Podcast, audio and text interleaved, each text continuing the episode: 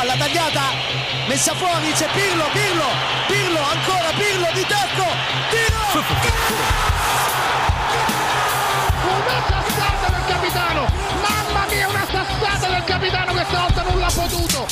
Serie Amore, der Italien Fußball Podcast mit Mario Rica und Mario Seuke.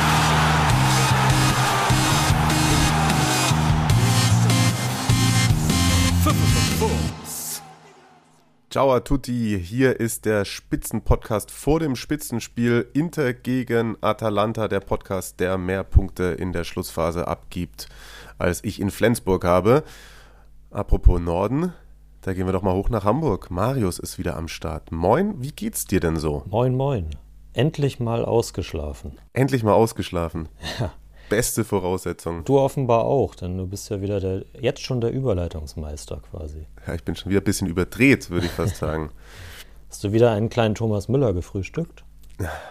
Das wird sie erst noch zeigen. Ich hoffe, ich hoffe nicht. Ich hoffe, ich bin heute eher der Jim City.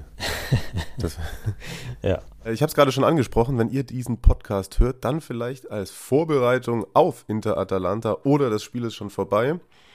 Wir zeichnen auf, bevor am Montagabend das ultimative Spitzenspiel der Serie A zwischen dem Tabellenführer und Ladea ausgetragen wird. Aber es tut mir auch einfach leid bei den englischen Wochen. Man kommt nicht mehr hinterher. Wir müssen ja irgendwann mal aufzeichnen. Deswegen konnten wir da jetzt keine Rücksicht drauf nehmen. Können uns ja aber trotzdem mal kurz überlegen, was wir von dem Spiel erwarten. Und im Nachhinein, wenn ihr das dann anhört, ähm, könnt ihr uns sozusagen direkt während des Spiels schon schreiben, wo wir überall falsch lagen. Was äh, erwartest du denn von Inter gegen Atalanta? Ein vor allem taktisch äußerst interessantes Spiel. Denn ja, ich bin, bin gespannt, äh, wie Conte, der sich ja gesteigert hat, was das, was das Einstellen auf seine Gegner anbelangt, wie er mit, mit Atalanta so zurechtkommt und dieser Pressing-Maschinerie. Also gegen Lazio hat das ja fantastisch geklappt. Und ja, jetzt, jetzt muss, muss Inter dann quasi zeigen, dass sie, ja, dass vielleicht auch noch gegen eine Mannschaft können, die da noch, noch mal einen Ticken besser drin ist. So, Milan hat gestern mit dem Sieg gegen Hellas Druck gemacht, sind jetzt wieder in Anführungszeichen nur noch drei Punkte.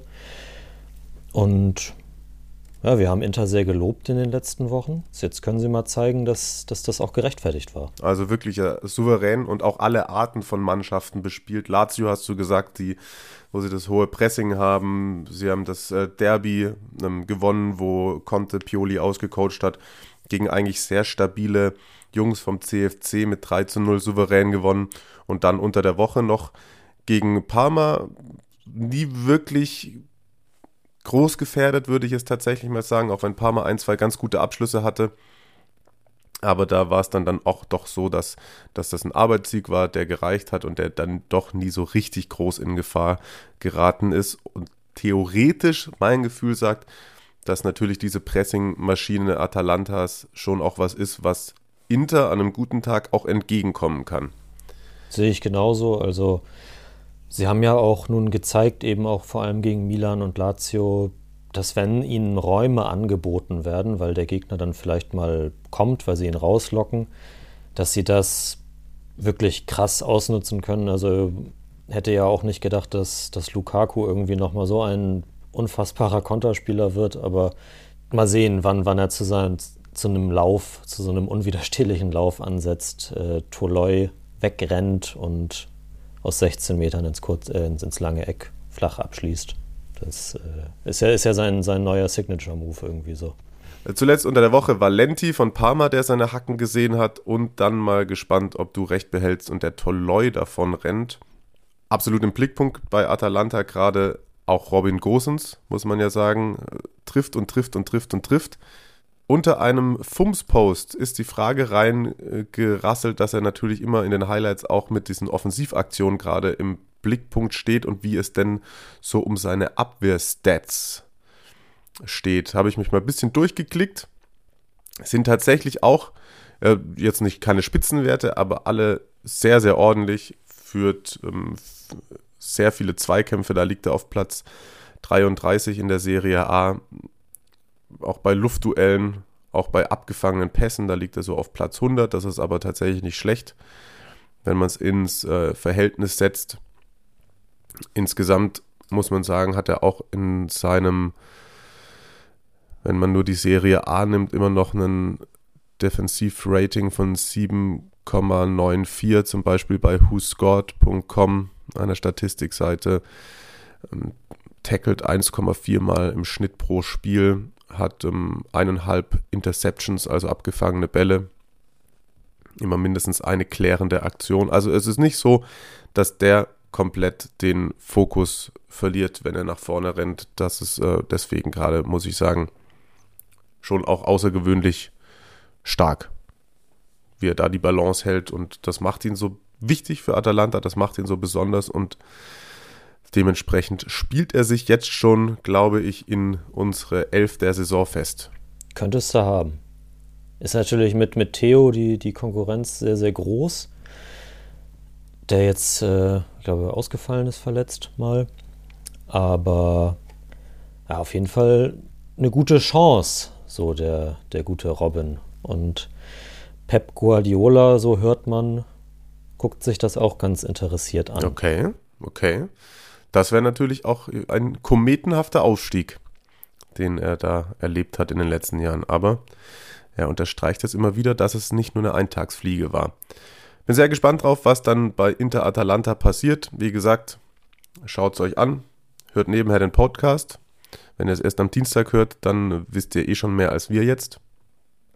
Und deswegen, glaube ich, sprechen wir doch einfach mal so ein bisschen über das Gesehene. Und ja, der ein oder andere bei mir in der Arbeit hat auch wieder gesagt, ja, Inter, da kommt schon noch die Schwächephase. Mal sehen, ob wirklich. Ich glaube nicht so richtig dran, dadurch, dass sie auch komplett sich auf die Liga konzentrieren können. Aber die Leute haben ein bisschen Angst für Juve, das wieder richtig stark unterwegs ist. Gegen Lazio 3 zu 1 gewonnen. Man hat eine Weile gebraucht, bis man drin war in der Partie. Dann war man es aber richtig. Lazio ist in Führung gegangen durch Korea in der 14. Da hat auch noch Lazio das Spiel bestimmt. Dann aber eine richtig geile Hütte von Rabiot. Ja, Pepe Reina, vielleicht macht er da mit einem Schritt die kurze Ecke auf, aber noch vor der Pause der Ausgleich und nach der Pause Doppelschlag Morata 57. und dann einmal noch vom Elfmeterpunkt nach einer Stunde zum 3 zu 1 Endstand. Es gab vor dem Ausgleich auch noch eine Szene, die wir kurz ansprechen können. Ich habe mir eigentlich vorgenommen, nicht mehr großartig über das Handspiel zu diskutieren. Da sollen sie jetzt mal die neue Regel eingeben, dass wieder mehr Absicht zählt. Ich habe bei meinem Roma-Genoa-Spiel auch so eine Szene gehabt, das wäre dann kein Elfmeter gewesen, geschenkt, aber Handspiel, schwierige Geschichte. Wenn du dich festlegen müsstest, wäre das ein Elfmeter für Juve gewesen, ja oder nein? So wie das in dieser Saison bisher gepfiffen wurde, alles ja. Schon, oder? Ja. Und dann versteht man es halt gar nicht mehr. Nee. ja, siehst du. Also ich verstehe es auch tatsächlich nicht. So, es ist jetzt nur irgendwie eine gefühlte, gefühlte Meinung durch das, was ich diese Saison bisher gesehen habe. Und da gibt es ja, also überhaupt keine klare Linie. Deswegen, also ist es auch müßig, glaube ich, tatsächlich, sagst du richtig, da lang und breit drüber zu diskutieren. Aber kann auf jeden Fall das, das Ungemach von äh, Federico Chiesa in der Situation verstehen. Ja, safe. Aber wie gesagt, ich könnte es auch irgendwelche Regeln und Regelauslegungen vorbeten, aber ich glaube, das macht das alles nicht groß verständlicher. Und ansonsten, was sagen wir dazu? Schon eine krasse Vorstellung gewesen dann. Also ersten 20, 25 Minuten ausgeklammert, haben sie schon heftig dominiert. Ja, Juve hat sich geschüttelt nach der kurzen Schwächephase und äh, scheint jetzt wieder voll da zu sein. Und ich habe das dann auch im Laufe des Spiels bei, bei Twitter schon geschrieben am Samstagabend. Morata in Topform ist wirklich ein enormer Faktor für Juve diese Saison. Und ich hätte nicht gedacht, dass, äh, also ich fand ihn in seiner ersten Zeit bei Juve auch schon teilweise richtig stark.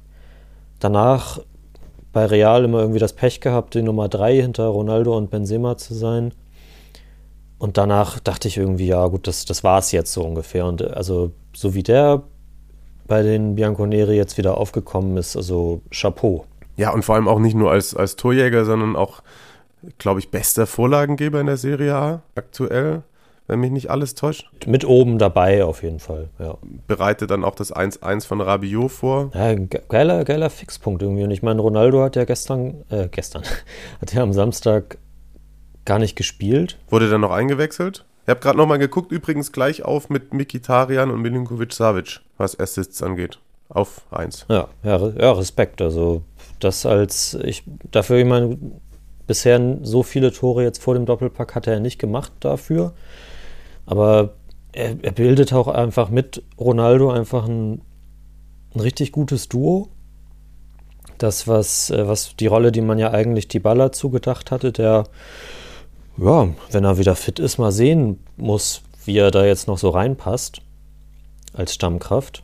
Aber man sieht auch, es, es braucht gar nicht Cristiano unbedingt auf dem Platz, um auch so ein Spiel gegen eine selbst gute Mannschaft. Lazio hat ja am Anfang gehörig Druck gemacht. Das ist ein Zeichen gewesen von Juve auf jeden Fall. Ja, safe. Und Lazio muss man sagen, jetzt mit zwei Niederlagen, davor gegen Bologna noch unter der Woche, ziemlich kläglich 0 zu 2 verloren, lassen abreißen lassen abreißen. Das sind schon vier Punkte jetzt auf Napoli und Platz sechs. Ja, vielleicht reicht der siebte dann auch, aber. Haben natürlich ein Spiel weniger durch das, äh, die Absage, die Corona-bedingte Absage gegen Torino. Ja, hat Napoli aber auch. Ist richtig, ja. Also gehe geh ich aber mal stark davon aus, dass, dass Lazio da nicht irgendwie die drei Punkte am grünen Tisch bekommt, sondern, also das, das wäre ja, das wäre ja eine Frechheit. Ja. Natürlich, natürlich muss man noch abwarten, dann wiederum auch, das, das habe ich letzte Woche angesprochen, wie das Hinspiel gegen Torino mhm. vielleicht noch umgewertet wird, wegen dieser ganzen Corona-Immobile-Geschichte. Mhm. Aber ja, ich glaube, wir haben Lazio ja auch nicht in den Top 6 getippt. Und das war gar nicht so blind. Ja, muss ich auch sagen. Tatsächlich. Ich habe zwischendurch gedacht, jetzt kommen sie nochmal richtig. Aber jetzt hat sich dann doch wieder gezeigt, dass dieses Jahr eventuell doch ein wenig fehlt zur Spitze. Weil davor Napoli und Atalanta und auch äh, die Roma punktet wieder. Aber nochmal, um kurz zu Juve zurückzukommen. Also erstens Morata und, glaube ich, auch extrem wichtig. Juve hat jetzt schon auch wieder diesen Juve-Willen, diese Siegermentalität, die so oft beschriebene, gerade in dem Spiel auch. Da haben alle gebrannt, von Torwart bis Stürmer bis zur Ersatzbank bis zu Coaching-Staff, alle. Das war schon eine enorme Leistung. Und ja, dass man da so nie wirklich aufsteckt bei der alten Dame, damit beschäftigt sich heute auch Stefano. Italienische Klasse. Das Wort der Woche. Willkommen zurück bei Italienische Klasse.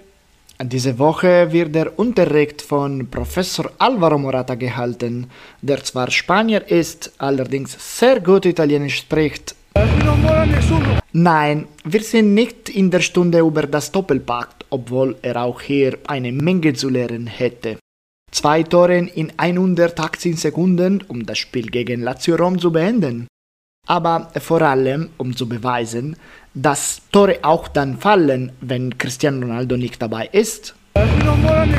Das war, hier gibt niemand auf.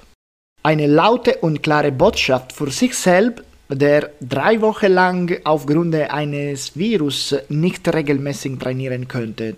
Und für die anderen, damit Inter und FC Mailand nicht vergessen, dass Juve beim ersten Feldtritt bereit ist, zurückzukommen. Und was auch immer in der Champions League passiert, die Botschaft bleibt die gleiche.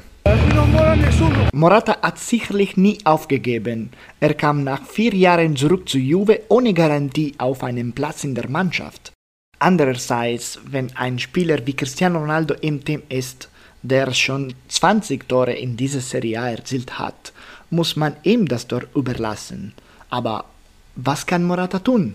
La risposta è semplice, eh, quando si gioca col, col miglior attaccante della storia del calcio bisogna che, che noi gli altri pensiamo prima ad assisterlo e poi a fare gol. Die Antwort direkt von Morata ist einfach.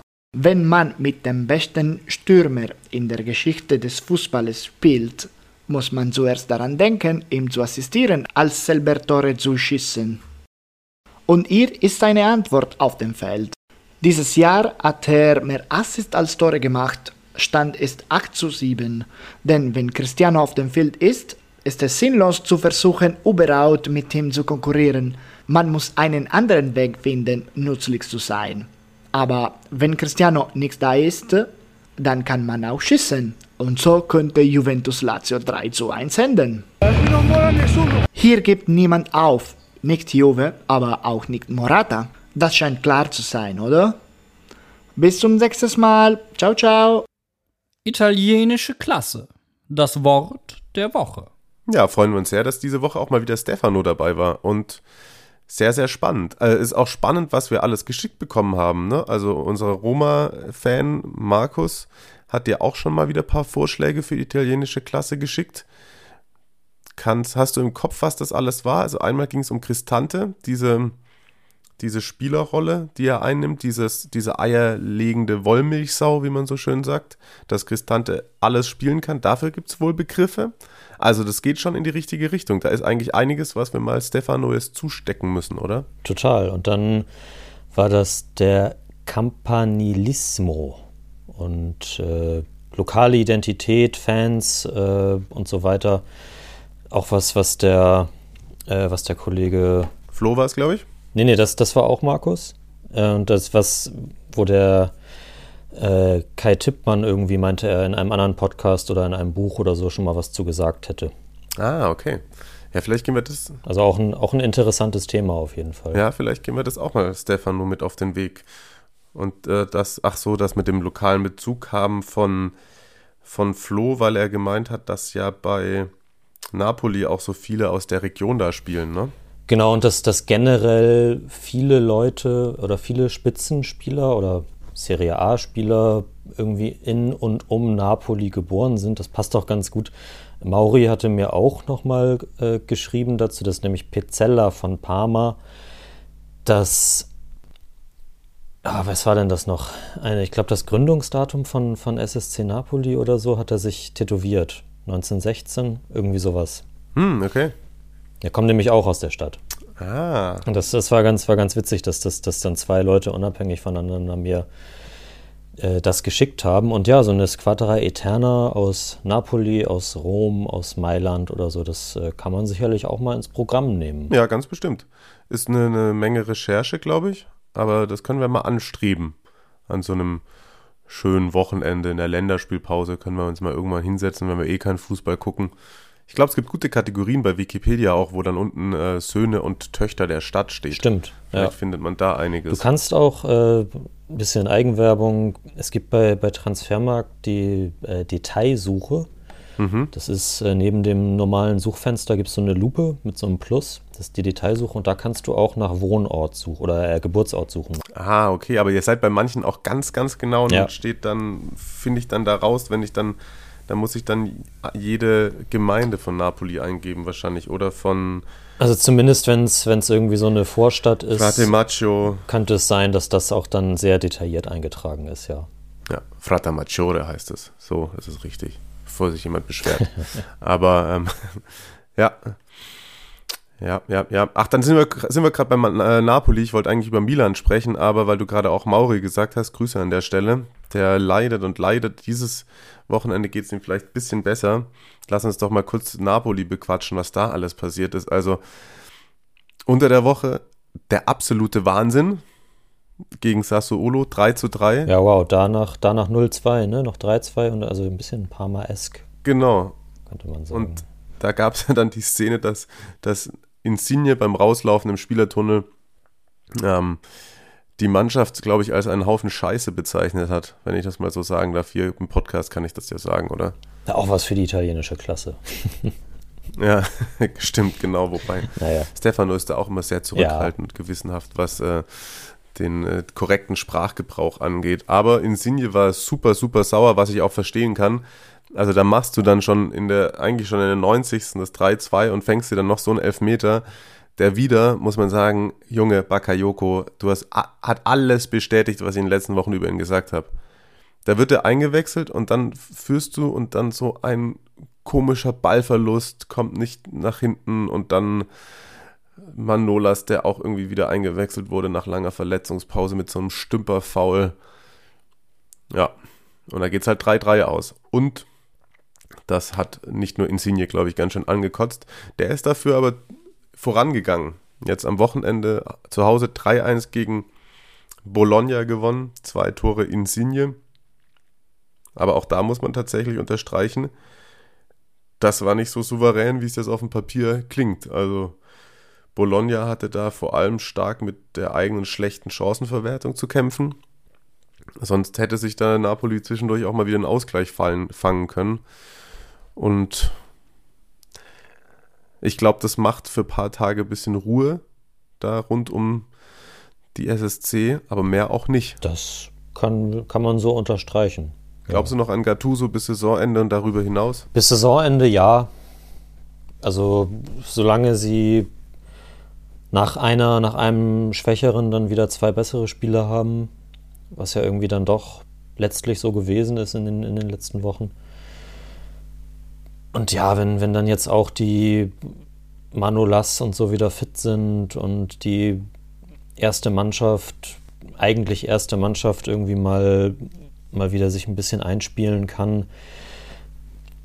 Ähm, Ruiz hat jetzt auch wieder mal, mal, also seit Monaten mal wieder ein vernünftiges Spiel gemacht, so gegen, jetzt gegen Bologna. Osimen jetzt mit seinem dritten Saisontor erst äh, auch wieder da, hat sich da krass durchgetankt, natürlich gegen den äh, 30 Jahre älteren Danilo. Ja, den hat er kurz versägt, ey. Ja. Ich glaube nicht, dass das, also das bringt doch nichts, oder? ja, ja, was, dem, was fragst du mich denn?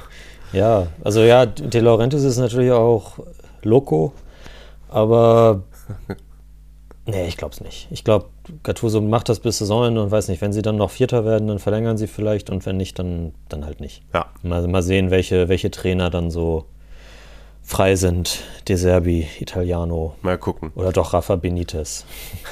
oh ja. Es sind aktuell bei einem Spiel weniger, wären es drei Rückstand auf die Roma. Wenn Atalanta heute Abend noch was holt, dann eben anders. Aber wir müssen ja jetzt heute am 26, nach dem 26. Spieltag auch noch nicht komplett jeden Tabellenpunkt aufs Einzelne auseinandernehmen. Es war auf jeden Fall ein extrem wichtiger Sieg und so sind sie in der Liga jetzt auch schon wieder drei, also sieben Punkte aus den letzten drei Spielen das gegen Sassuolo fühlt sich natürlich scheiße an, aber beim Spielverlauf muss man auch sagen, trotzdem auch schon mal krass, dass sie da überhaupt nochmal zurückgekommen sind. Eben, ja. Müssen es dann natürlich über die Zeit bringen, auch für meinen Wettschein, aber was soll man machen? Ja, nach Rückstand noch auf Napoli gesetzt und dann habe ich gedacht, geil, 3-2 und dann habe ich, ja. Tja. Aber nicht so, nicht, so, nicht so böse wie mit Lazio. Ja, das stimmt, das stimmt nicht. Das ja. stimmt. Aber Bakayoko, Bakayoko, Bakayoko. ähm, das nächste kleine, Spiel. Kleine, kleine Randnotiz noch: äh, bittere Nachricht für Fausi Gulam. Oh ja, der hat sich verletzt gestern wieder. Ja, Napoli hat bestätigt Knieverletzung und es könnte sein, dass es wieder das Kreuzband ist und das ja. ist also ganz bitter. Fuck, ey. Weil den fand ich echt, äh, auch als er gegen Granada nochmal reingekommen ist und so, den fand ich in den letzten Wochen echt vom Ansatz her wieder gut. Er hat auch irgendwie guten Drive nach vorne gehabt. Ja. Ein total talentierter Linksverteidiger mit viel Offensivdrang. Ja, es ist echt ein ja. Jammer. Vielleicht ist dann doch Zeit für Gulam 2.0, diesen Sedatka. Ja. Ja, mal Fall. ausprobieren. Also mhm. wäre wär ich jetzt dafür, auch wenn sonst das, das Teamgerüst wieder steht, dass man da bei Napoli vielleicht jetzt mal versucht, die anderen ranzuführen. Könnte ich mir gut vorstellen. Ähm, bin ich mir jetzt aber halt auch dann nicht sicher, ob da Gattuso der richtige Mann für ist. Da habe ich immer das Gefühl, hm, traut er sich nicht. Traut er sich nicht, da jetzt mal einen 19-Jährigen reinzuwerfen. Wirkt fast ein bisschen so, ne? Also mm. das war auch mit dem Granada-Spiel oder was, wo sie nur mit der absoluten Rumpftruppe angereist sind und er trotzdem nur auf die Bewährten gesetzt hat. Ja, genau, ja. Da würde ich mir dann ein bisschen mehr, ja, keine Ahnung, da, da ist viel Druck auf einem drauf als Trainer von so einer Mannschaft und da ist schon natürlich alles sehr überdacht und in schweren Phasen ist es auch immer schwieriger, schwieriger junge Spieler reinzuwerfen. Aber da hätte ich es mir vielleicht mal gewünscht, dass man da einfach dann den 18-jährigen Stürmer bringt. So, für, nur mein Gefühl. Aber genau, da bin ich schon, das äh, irgendwie zu fordern. Ähm, das nächste Spiel ist dann ein Auswärtsspiel in San Siro bei seiner alten Liebe bei Milan für Napoli. Und ich dachte, mit AC geht es echt dahin. Da habe ich das Spiel unter der Woche gegen Udinese kommentieren dürfen. Da war die erste Halbzeit wirklich crap, komplett. Von beiden Teams eigentlich, aber von Udinese war das halt so zu erwarten. Und wenn Jens Trieger Larsen da nicht irgendwie einen Anruf aus dem Café King bekommen hat, hätte, dann hätte Milan das Spiel sogar mit 0 zu 1 verloren, bekommen dann aber noch einen Elfmeter, den Kessier in der siebten Minute der Nachspielzeit verwandelt. Ich weiß nicht, wer es gesehen hat. Guckt euch nochmal da die Highlights an auf The Zone oder bei YouTube, whatever. Ich verstehe es bis jetzt immer noch nicht, was, was er da gemacht hat. Hast du die Szene gesehen? Ja, und ja, also weiß ich auch nicht, ob da einfach nach 95 Minuten konzentriert verteidigen und. Nee, der wurde eingewechselt auch. Der wurde so, auch eingewechselt. Okay. Also ja, er kriegt einen kleinen Stoß, aber. ja. Ja. Hat sich Udinese um den Lohn ekliger Arbeit gebracht, tatsächlich. Total. Und ich muss auch jetzt mal ähm, kurz Kurve über Udinese, die auf Platz 11 stehen, weil sie jetzt auch noch Sassuolo mit 2 zu 0 geschlagen haben, muss mal eine Lanze für Luca Gotti brechen, weil ich die vor der Saison auch so schlecht geredet habe. Ja, das ist nicht immer super geil anzuschauen, die stehen sehr tief gestaffelt, da steht dann manchmal sogar Nestorowski 35 Meter vom eigenen Tor als offensivster Mann, aber sehr diszipliniert, sehr schwer zu bespielen und jetzt auch schon wieder vier Spiele in Folge nicht verloren, sind, glaube ich, in der Phase der Saison, wenn man die letzten Spiele anguckt, über die Strecke von acht, neun Spielen, hat nur Inter mehr Punkte geholt als Udinese in dem Zeitraum. Bemerkenswert, wie sie sich da rausgezogen haben nach äh, ja auch einem eher schwachen Saisonstart. Ja, auch ähnlich wie Genoa, nur eben ohne, ohne den Trainerwechsel. Da waren sie ja sonst auch immer recht schnell am, am Abzug ja. in den letzten Jahren. Und äh, ja, Gotti hat offenbar eine größere Lobby. Und das hat sich bezahlt gemacht. Natürlich auch, dass sie ihren, ihren äh, Familie Pozzo Watford Cheat eingesetzt haben und mit Pereira und Deulofeo kurz vor Transferschluss einfach nochmal Top-Leute geholt haben. Ja, das gehört natürlich auch zur die Geschichte. In den Tabellenregionen ja. sonst, ja, die, ja, aber naja, ist halt so. Und ja, die machen auf jeden Fall das meiste aus ihren Möglichkeiten und das kann man dann auch einfach mal so respektieren. Word. So, Schlenker zurück zu Milan. Wie gesagt, am Mittwoch dachte ich, hui, jetzt geht's dahin. Ekliges Spiel bei Hellas vor der Brust. Rebic hat sich dann auch noch verletzt. Man ist eigentlich nur mit Leao dahin gefahren. Ja, da kommt von irgendwo ein, ein Rade Krunic daher, den man schon vergessen hatte und der macht dann mit einem also absolut traumhaften Freistoß das, äh, das 1-0, weiß man auch gar nicht, wo er den hergenommen hat und bereitet dann das 2-0 von Dalot, das auch super schön war, auch noch vor. Dalot, der Hernandez ersetzt genau, hat, ne? Ja, also Milan echt mit dem, auch mit der B-Mannschaft quasi gezwungenermaßen, Slatan, Chalanoglu, Theo, Rebic, alle nicht dabei. Ja, und Ivan Juric hat es äh, danach gesagt, er, er, kann seinen Spielern eigentlich keinen Vorwurf machen. Die haben da durchaus ordentlich mitgehalten, aber Milan war eben das bessere Team. Ja, in den letzten 15 und Minuten Hellas nochmal auch ein paar ganz gute Abschlüsse gehabt. Ja. Keinen also davon so richtig, richtig zwingend. Nach einer Ecke gab es nochmal eine gute Kopfballgelegenheit. Wenn sie da nochmal treffen, wird es vielleicht dann nochmal wackelig. Aber zu null auswärts bei Hellas gewonnen, muss man doch auch sagen, stark, Milan, gerade angesichts der, der Personallage und ähm, bin sehr gespannt jetzt auf das Duell Milan-Napoli, was sie da machen, weil eigentlich hatte ich so kurz das Gefühl, auch im Verlauf des Spiels gegen Udinese, hu, wenn das nicht der Anfang des Wir werden jetzt doch durchgereicht Games ist. Ja, also wenn sie das jetzt, das Ding gegen Napoli gewinnen, dann kann man sagen, also wirklich finde ich dann wirklich final sagen, so Chapeau Milan, Chapeau Pioli, die gehören auch echt da oben hin in den Meisterschaftskampf bis zum Schluss. Dann haben sie sich aus der, aus der Mini-Krise mit eigener Kraft rausgezogen und ja, das, das ist dann einfach gut. Jo, dem ist nichts hinzuzufügen. Lass uns noch kurz, um diesen, diesen Spitzenteam-Block voll zu machen, die Roma besprechen. Die durfte ich kommentieren gegen Genua. Genau, auch Genua ja ein Team, das zuletzt auf sich aufmerksam gemacht hat, war leider wirklich ein Sonntagmittagskick. Also Rom kam ganz gut rein. Erste gute Chance gab es dann aber für Mattia Destro, in dessen Zuge man hätte auch über Handspiel diskutieren können. War dann aber auch ein Tick vor dem Strafraum das Handspiel von Smalling, das Fabri nicht gepfiffen hat. Sonst hätte ich mich da doch sehr gewundert, weil es auch wieder so ein Ding war, Arm geht raus. Und ich habe erst eine Zeit lang überhaupt nicht gewusst, wo das jetzt kein Handspiel ist. Wahrscheinlich wurde es dann doch gecheckt, aber es war eben halt kurz vor dem 16er. Danach kam von Genua gar nichts mehr. Mancini hat einen Eckball eingeschädelt. Danach gab es noch zwei, drei gute Chancen für die Roma. Und dann hat man verwaltet und Genua hat halt gesagt, na, solange es 1-0 spielt, dann spielen wir genau unseren Stiefel runter und vielleicht fällt hinten einer rein. Und wenn nicht, dann nicht.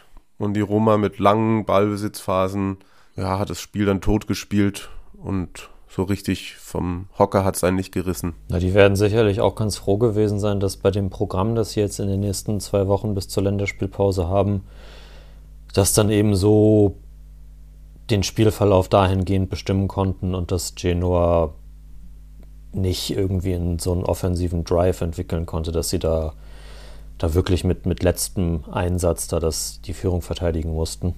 Ja. Da, das war, das war sicherlich ganz angenehm. Ja, sie zeigen, dass sie, dass sie eben, ja, solange es eben nicht gegen eine andere Top-6-Mannschaft geht, sind sie da. Ne? Ich glaube, da gibt es äh, in der Serie A kein Team, das eine bessere Quote hat. Ja, das war krass. Sie haben jetzt mit dem, jetzt haben sie 50 Punkte geholt. 40 davon gegen Teams aus der unteren Tabellenhälfte. Das ist eine Statistik, diese Spanne zwischen Punkte gegen Teams von oben und Teams von unten, die ist äh, so sonst nirgends vorhanden. Ist krass, ist krass. Und Genua spielt als nächstes gegen Udinese. Genua sieben Punkte vor äh, Torino, dem ersten Abstiegsplatz. Ich, sie sind noch nicht ganz raus, aber sie wirken unter Balladini doch zu gefestigt. Und ich sag mal, Udinese bei Genua, da würde ich einfach mal einen Zehner auf 0-0 setzen. Das Risiko würde ich einfach mal mitnehmen. Das kann man machen, glaube ich, ja. Ist ja auch so ein, so, ein, so ein bekanntes Ding, eigentlich eher so Richtung Mai, dass dann die Teams, die einigermaßen sicher sind, ja auch nicht mehr mit letztem Einsatz auf, äh, auf Siege gegen in direkten Duellen Platz 14 gegen Platz 13 spielen. So mhm. In Italien. Ja. Hat man, hat man von gehört. Unter der Woche ähm, die Roma durch einen Last-Minute-Treffer Treffer, das der Vollständigkeit halber. Treffer. Bei der Fiorentina gewonnen, Diawara in der 88. Minute, da der Vollständigkeit halber. Ähm, ja, kurz vor dem Jahrestag oder dem, dem, ja, dem Todestag von Davide Astori. Da gab es auch in etlichen Stadien Einblendungen und nochmal ja, Gedenken. Hätte ich mir irgendwie ge gewünscht, dass es in jedem Spiel richtig gewertschätzt wird. Bei manchen lief das Spiel weiter und man hat dann nur das Bild auf der Tafel gesehen oder so. Ich glaube, da hätte sich niemanden Zacken aus der Krone gesprochen, da in jedem Spiel für 10 Sekunden zu unterbrechen. Aber. Ja, auf jeden Fall. Ja. Hat äh, Ricky Saponara von oder Spezia, er hat einen berührenden äh, Brief an seinen alten Freund aus äh, gemeinsamen Viola-Tagen geschrieben. Äh, guckt euch das mal an das, äh, ja, emotional.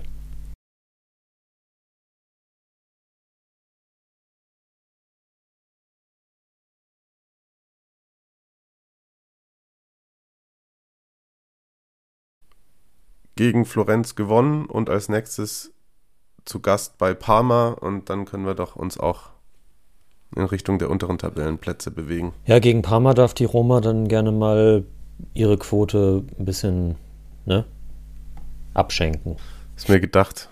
Bevor, vielleicht kurz bevor wir zu den Serie A-Clubs kommen, die jetzt da den Gang in die Serie B vielleicht langsam einplanen müssen, noch eine Frage beantworten, die Michael uns gestellt hat, wen wir uns denn jetzt als Aufsteiger wünschen würden. An der Stelle sei auch gesagt, direkt Michael. Michael hat mir eine super geile Squadra Eterna aus Österreich geschickt. Wir haben die auch schon aufgestellt.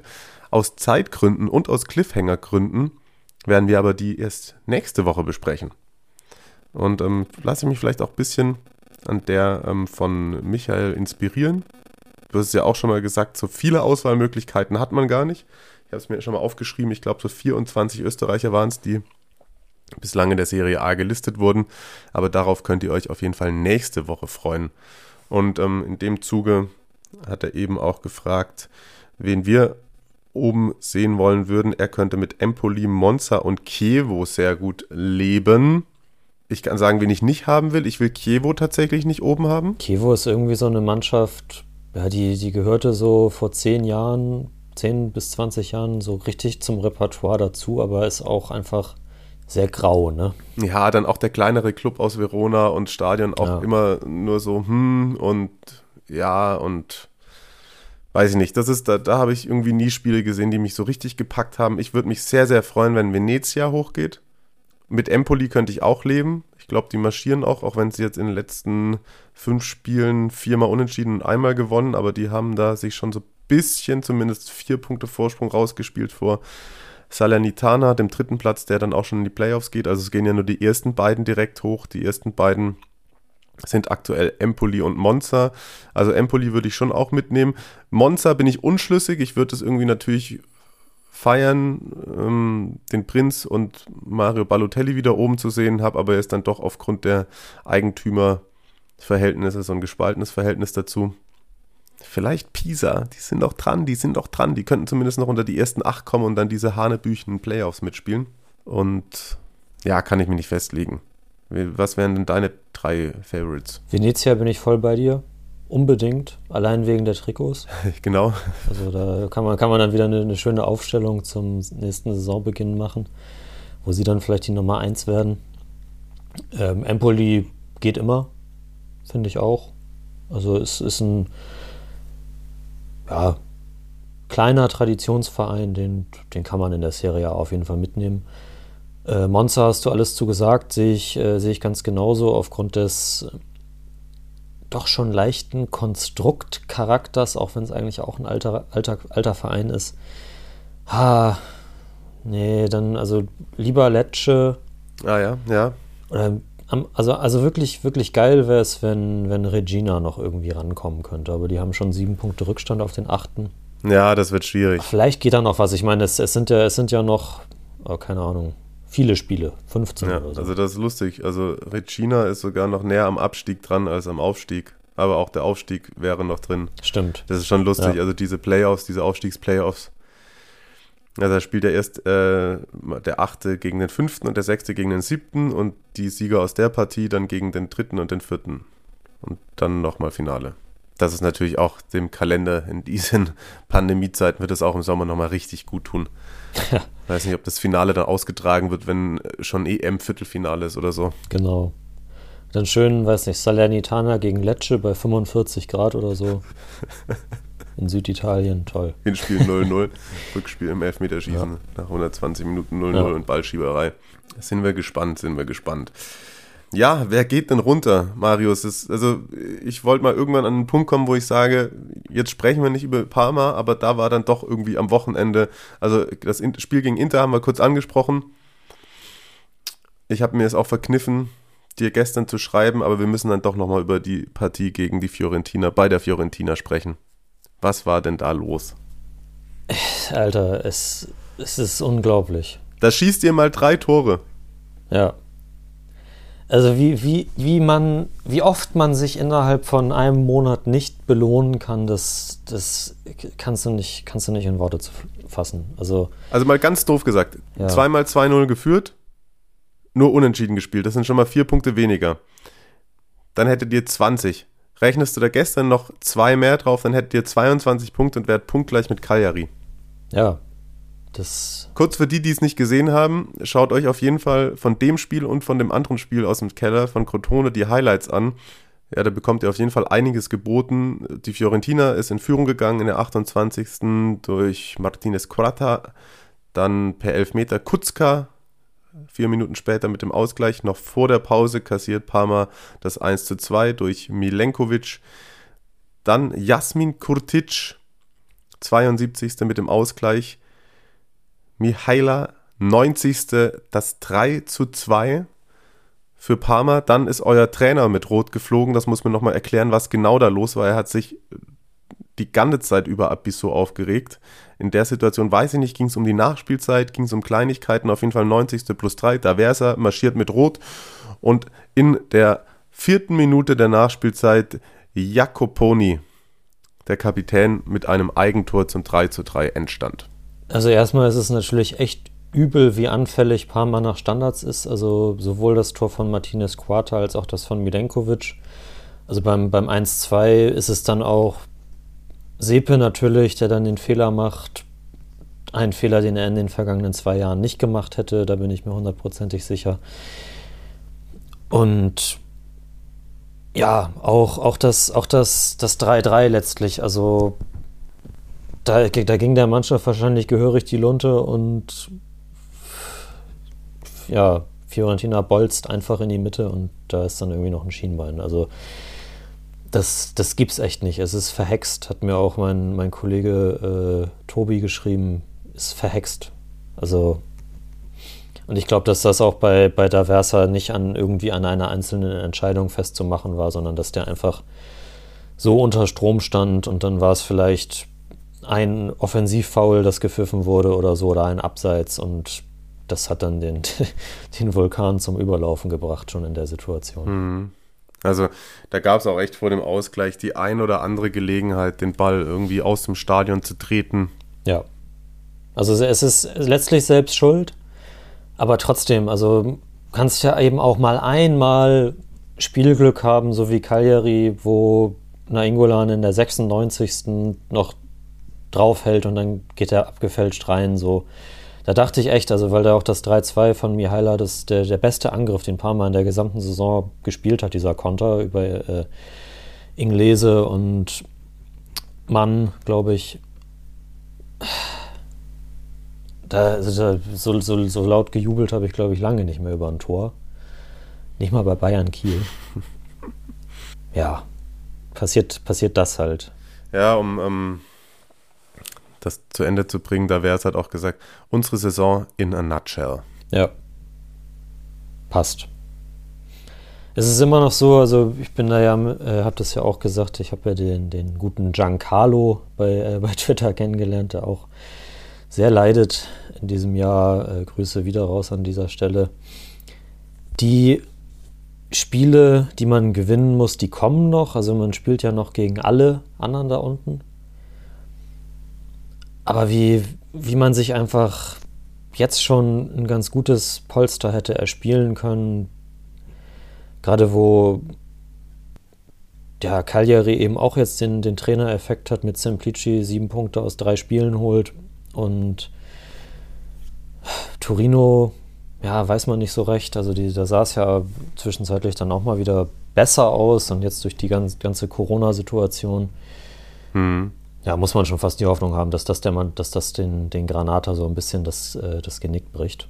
Und vielleicht, ja, vielleicht geht da irgendwie noch was in Richtung Spezia und Benevento. So, ob, ob die noch so viele Spiele gewinnen, muss man mal sehen. Aber irgendwie ist da auch immer, immer ein Dreier drin für die. Und deswegen kann man nicht mehr so optimistisch sein. Ja, ich glaube es langsam fast auch, weil da musst du dann in solchen Spielen die Punkte mitnehmen. Da wäre ich jetzt fast drüber gegangen, aber weil du es gerade gesagt hast, Cagliari, habe ich ja gestern auch noch getwittert.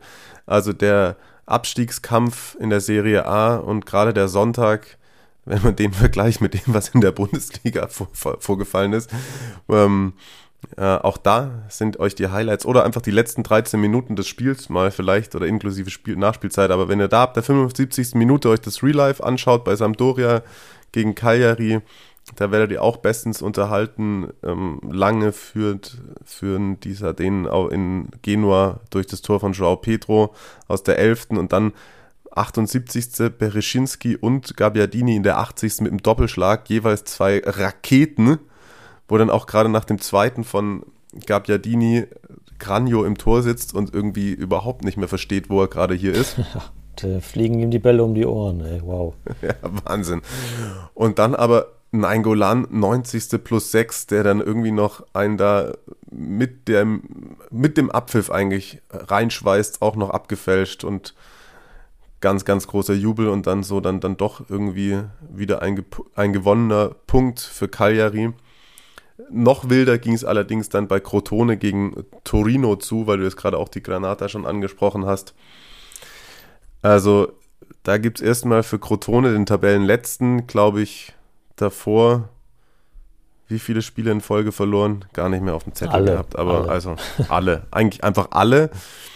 Gibt es einen Elfmeter, auch mega weird verursacht. Die Ansaldi war es, der leicht gestoßen wird und weil er gestoßen wird, den Arm zum Reklamieren hochnimmt.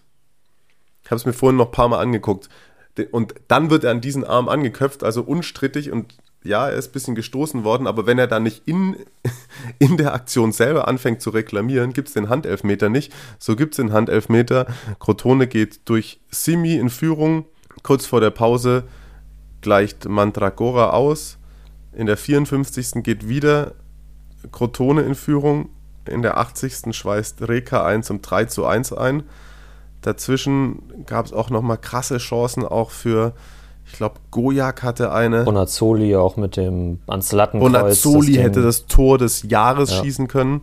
Das hat dann Sanabria gemacht. Das hat Sanabria dann gemacht. dann muss man auch sagen, hätte es aus meiner Sicht einen Elfmeter für Torino geben müssen. Ja, bin ich bei dir. Da wird er einfach nur über den Haufen gelaufen.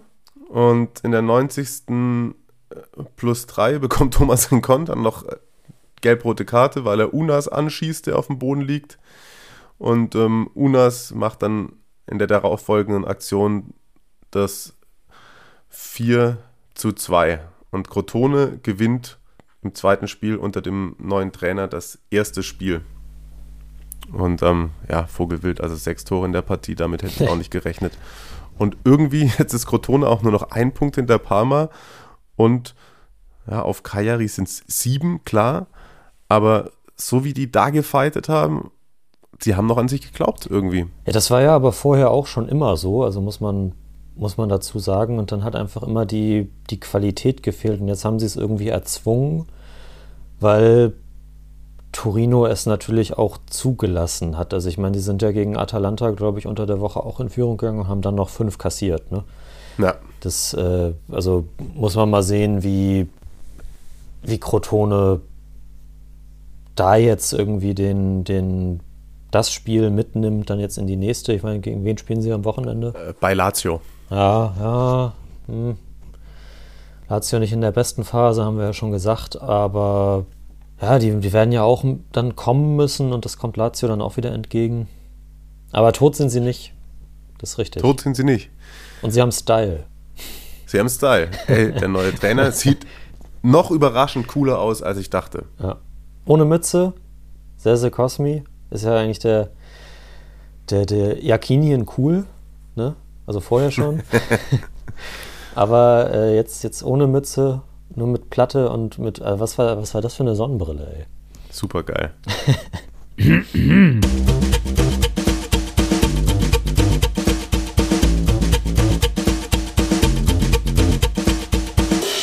Giocatori Sorpresa. Ja, Serse Cosmi, ne? Ähm, erinnerst du dich?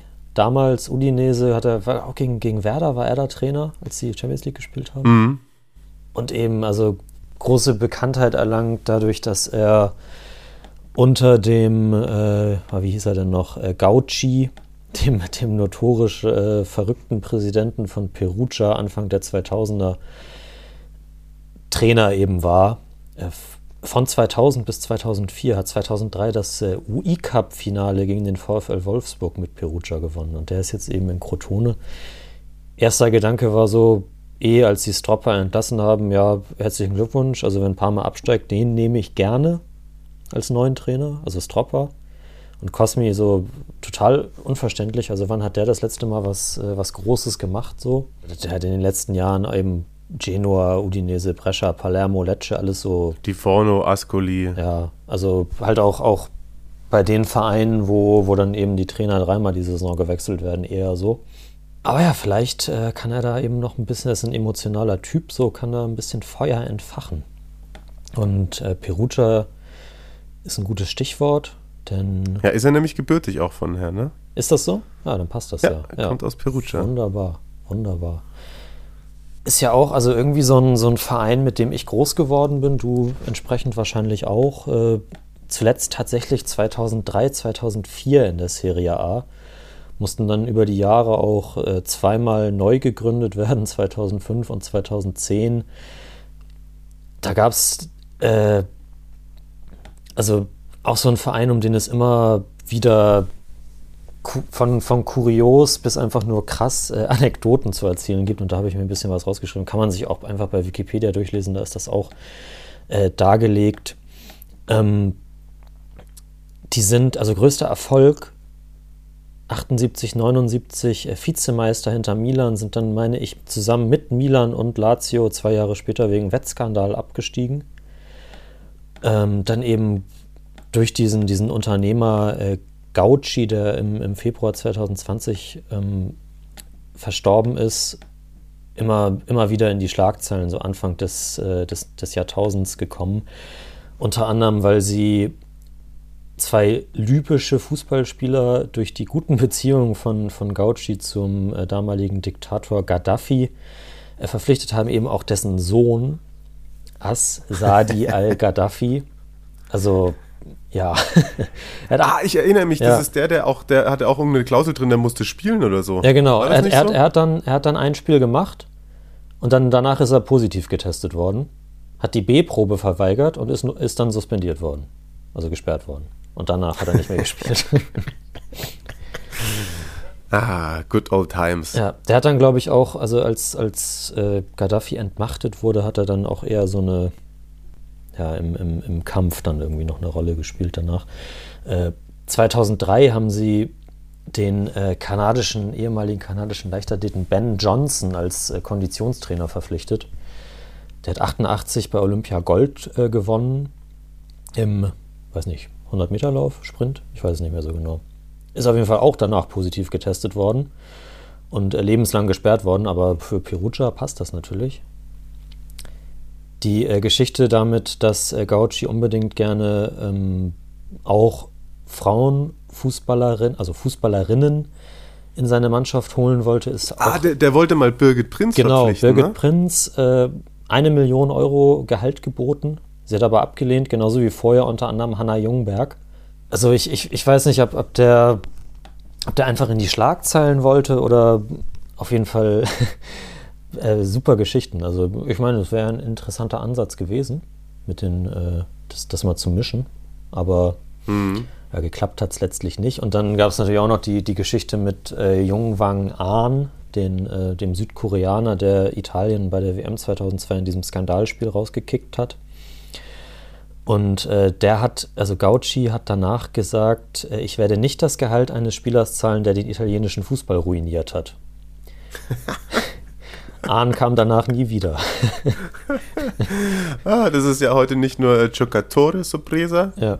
sondern das ist ja alles dabei. Ist alles dabei, auf jeden Fall. 2010, äh, da war Gauci schon nicht mehr Präsident, äh, da, da sind sie aus der Serie Nee, warte mal. Da sind sie aus der Serie B, glaube ich, abgestiegen und die, die Fans waren so sauer, dass sie äh, einige äh, Spieler Nee, warte, 14, 15. Äh, auf jeden Fall irgendwann vor ein paar Jahren äh, haben die Fans Puppen mit den Spielernamen drauf von der Brücke in Perugia gehängt. Das gab's auch. Eieiei. Ja. Und welche, welche Spieler waren da so auf den, bei den Puppen dabei? Das waren äh, Pietro Iemello, Marcello, Marcello Falzerano und Gianluca Di Chiara. Und dann noch eine vierte, die die äh, Clubdirektoren äh, gemeint hat, sozusagen. Oh, wow. Ja. Naja. ja, genau. Und, jetzt, und jetzt die Spiele. Genau, um auf eine positive Note zu enden. Äh, Perugia hat in den letzten Jahren auch äh, überraschende Trainer, sag ich mal. Äh, Maurizio Sarri war da mal Trainer äh, 0809, äh, Cristiano Lucarelli 54 Tage im Sommer 2013, dann Alessandro Nesta mit seiner ersten Station in Italien 2018, 19. Den habe ich live im Stadion gesehen. Geil. Das ist Serie B oder was? Ja, ja, Serie B. Ich glaube sogar bei Ascoli. Wo war ich denn da im da war ich im Urlaub und dann bin ich irgendwann abends irgendwie, hey, hier 30 Kilometer von hier, Serie B-Spiel, bin ich hingefahren. Schön noch mit, auf der, auf der Tribüne hat man einen kleinen zugemachten Stampern Borghetti, also Café Sportivo, gereicht bekommen. Stark. Und ähm, Nesta ist auf jeden Fall in dem Spiel auch vom Platz geflogen. Ah, ja, schön. Ja. Der ist jetzt bei Frosinone Trainer. Und ähm, Massimo Otto war auch nochmal 2019, 20, als sie dann abgestiegen sind in die Serie C wieder. Trainer, bis dann äh, Serse Cosmi, da schließt sich der Kreis sozusagen, äh, bis zum Saisonende übernommen hat. Ja, äh, Serse Cosmi hat in seiner Zeit bei äh, Perugia natürlich auch einige äh, Stars trainiert. Und ich habe das wieder so, weil es echt, echt auch viele Spieler sind tatsächlich, die, die cool sind, äh, wieder so ähm, kategorisiert wie bei äh, Palermo. Und ich fange mal mit den italienischen Nationalspielern und ähm, Weltmeistern an, auch wieder. Marco Materazzi Uh, hat lange bei Perugia gespielt. 95 bis 98 ist dann zu Everton gegangen, dann 99 bis 2001 nochmal und dann zu Inter. 108 Spiele. Fabio Grosso hat von 2001 bis 2004 bei Perugia gespielt. Äh, Gennaro Gattuso, eigene Jugend. Ah. Und äh, 10 Spiele, 94 bis 97 gemacht, ehe er dann zu den Rangers gegangen ist. Die, ja, Glückwunsch zur Meisterschaft hier an der Stelle. Nein. Steven Gerrard. Nee? Okay. Sind wir Celtic? ich bin Celtic, safe. Hm, Alles klar. Großer italienischer Spieler auch, der bei Perugia gespielt hat, Angelo Di Livio Oh, ja. und Fabrizio Ravanelli, La Penna Bianca. Uh, Auch eigene Jugend. 86 bis 89 bei Perugia und dann äh, 2004, 05 nochmal. Da habe ich mich gefragt, warum hat der eigentlich nur 22 Länderspiele gemacht? Also Cesare Maldini, der ihn nicht mit zur WM 98 genommen hat, der weiß nicht, hatte wohl was gegen ihn. Weil das war ein geiler Stürmer, oder? voll, auf jeden Fall. Dann äh, einige aktuelle, also Spieler aus dem aktuellen Nationalmannschaftsdunstkreis. Äh, Matteo Politano war mal ausgeliehen in der Saison 12-13, als er noch U19-Spieler bei der Roma war. Hat er acht Tore in der Serie C gemacht. Leonardo Spinazzola, 15-16 von Juve ausgeliehen. Gianluca Mancini ist äh, 2015, haben sie den aus der Jugend von AC Florenz geholt. Und dann äh, 2017, zwei Jahre später, zu Atalanta abgegeben. Okay. Zwei äh, Livorno-Legenden, Diamanti und Cristiano Lucarelli, haben auch für Perugia gespielt. Äh, Fabrizio Miccoli hat für Perugia gespielt, 2002-03 von Juve ausgeliehen. Und äh, der große Matteo Brigi, beste Spieler bei FIFA 2003 und nachdem ich meinen Transfermarkt-Account benannt habe. Das mal aus dem Nähkästchen hier. Ah, okay. Das sind gute Insights. Ja, ne? Nicht nur Italiener, auch, äh, oh ja, machen wir gleich bei dir, das sind ja auch Italiener. Äh, neben Gattuso auch noch äh, drei heutige Trainer. Max Allegri hat 95 bis 97 für Perugia gespielt. Fabio Livarani und auch Walter Novellino, dessen Trainerkarriere wahrscheinlich vorbei ist. Und internationale Topspieler gab es natürlich auch in Perugia. Ahn habe ich erwähnt, von 2000 bis 2002 da gespielt. Äh, Du hattest in deiner Brasilianer Squadra Eterna Se Maria von 98 bis 2004 dann zu Inter gegangen, 170 Spiele, 47 Länderspiele Brasilien. Äh, Milan Rapajic, äh, Fenerbahce-Legende, kroatischer, 50-facher kroatischer Nationalspieler.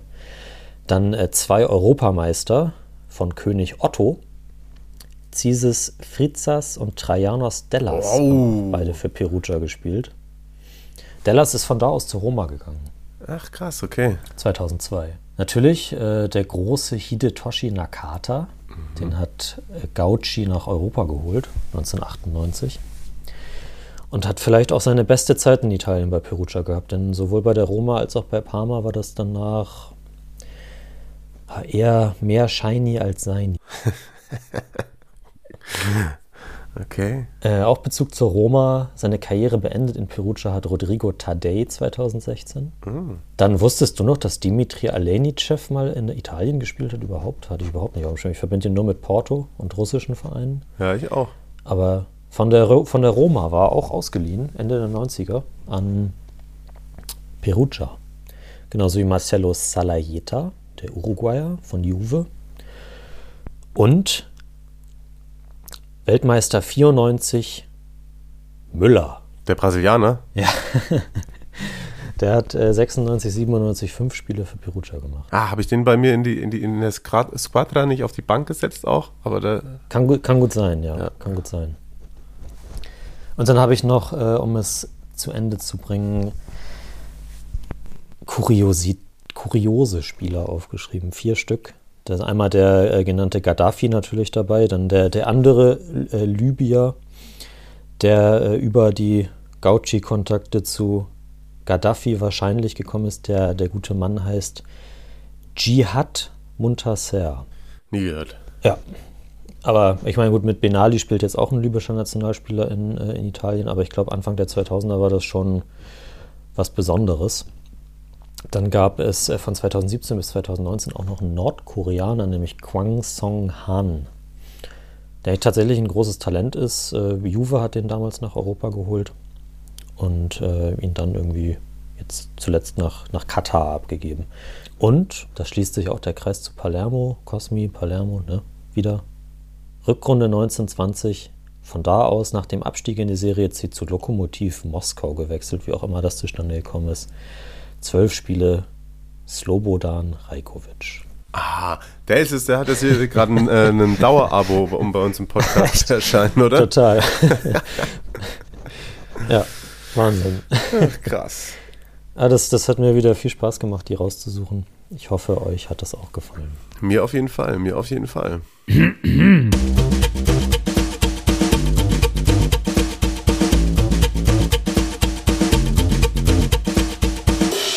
Giocatori Sorpresa. Wenn euch das gefallen hat, sagt es uns. Wenn es euch nicht gefallen hat, bitte auch. Kommentieren kann man bei Twitter, bei Instagram, auch auf der FUMS-Seite, wo der Podcast ist, gibt es auch so eine Kommentarbox. Lasst Abos da, schickt Fragen, schickt gerne auch mal wieder ein, äh, eine Sprachnachricht mit dem Spiel. Bei Instagram kann man das machen. Mit eurem Lieblingsspiel, wo ihr in Italien im Stadion gewesen seid. Haben wir jetzt auch ein paar Folgen lang nicht gehabt. Und wollte ich noch kurz sagen, weil mich jetzt irgendwie innerhalb von 48 Stunden auch zweimal Fragen erreicht haben von Serie A-Fans, die gerne wissen würden, wie man Kommentator wird. Gibt kein Rezept dafür, würde ich sagen. Anfangen mit irgendwo einem Praktikum zu machen, ist immer schon mal der gute erste Schritt. Dürft ihr euch gerne auch bei mir melden. Ich glaube, ab Sommer wird es auch wieder bei The Zone einige Praktika geben, wo man sich mal so in den Redaktionsalltag reinwursteln kann und dann, ja, klappt es vielleicht auch mit dem Kommentieren. Aber ansonsten wollte ich gerade sagen, lasst den Laden hier zumachen, damit das Ding hier auch noch erscheint, bevor Atalanta Inter losgeht. Inter Atalanta. Genau. Wie gesagt, und ansonsten vertreibt euch die Zeit. Es sind einige Tore gefallen. Die Highlight-Clips, wenn ihr bis nächste Woche sonst zu viel Sehnsucht habt nach italienischem Fußball. Und dann hören wir uns wieder kommenden Montag, würde ich sagen. So sieht's aus. Bleibt gesund. Ciao. Ciao.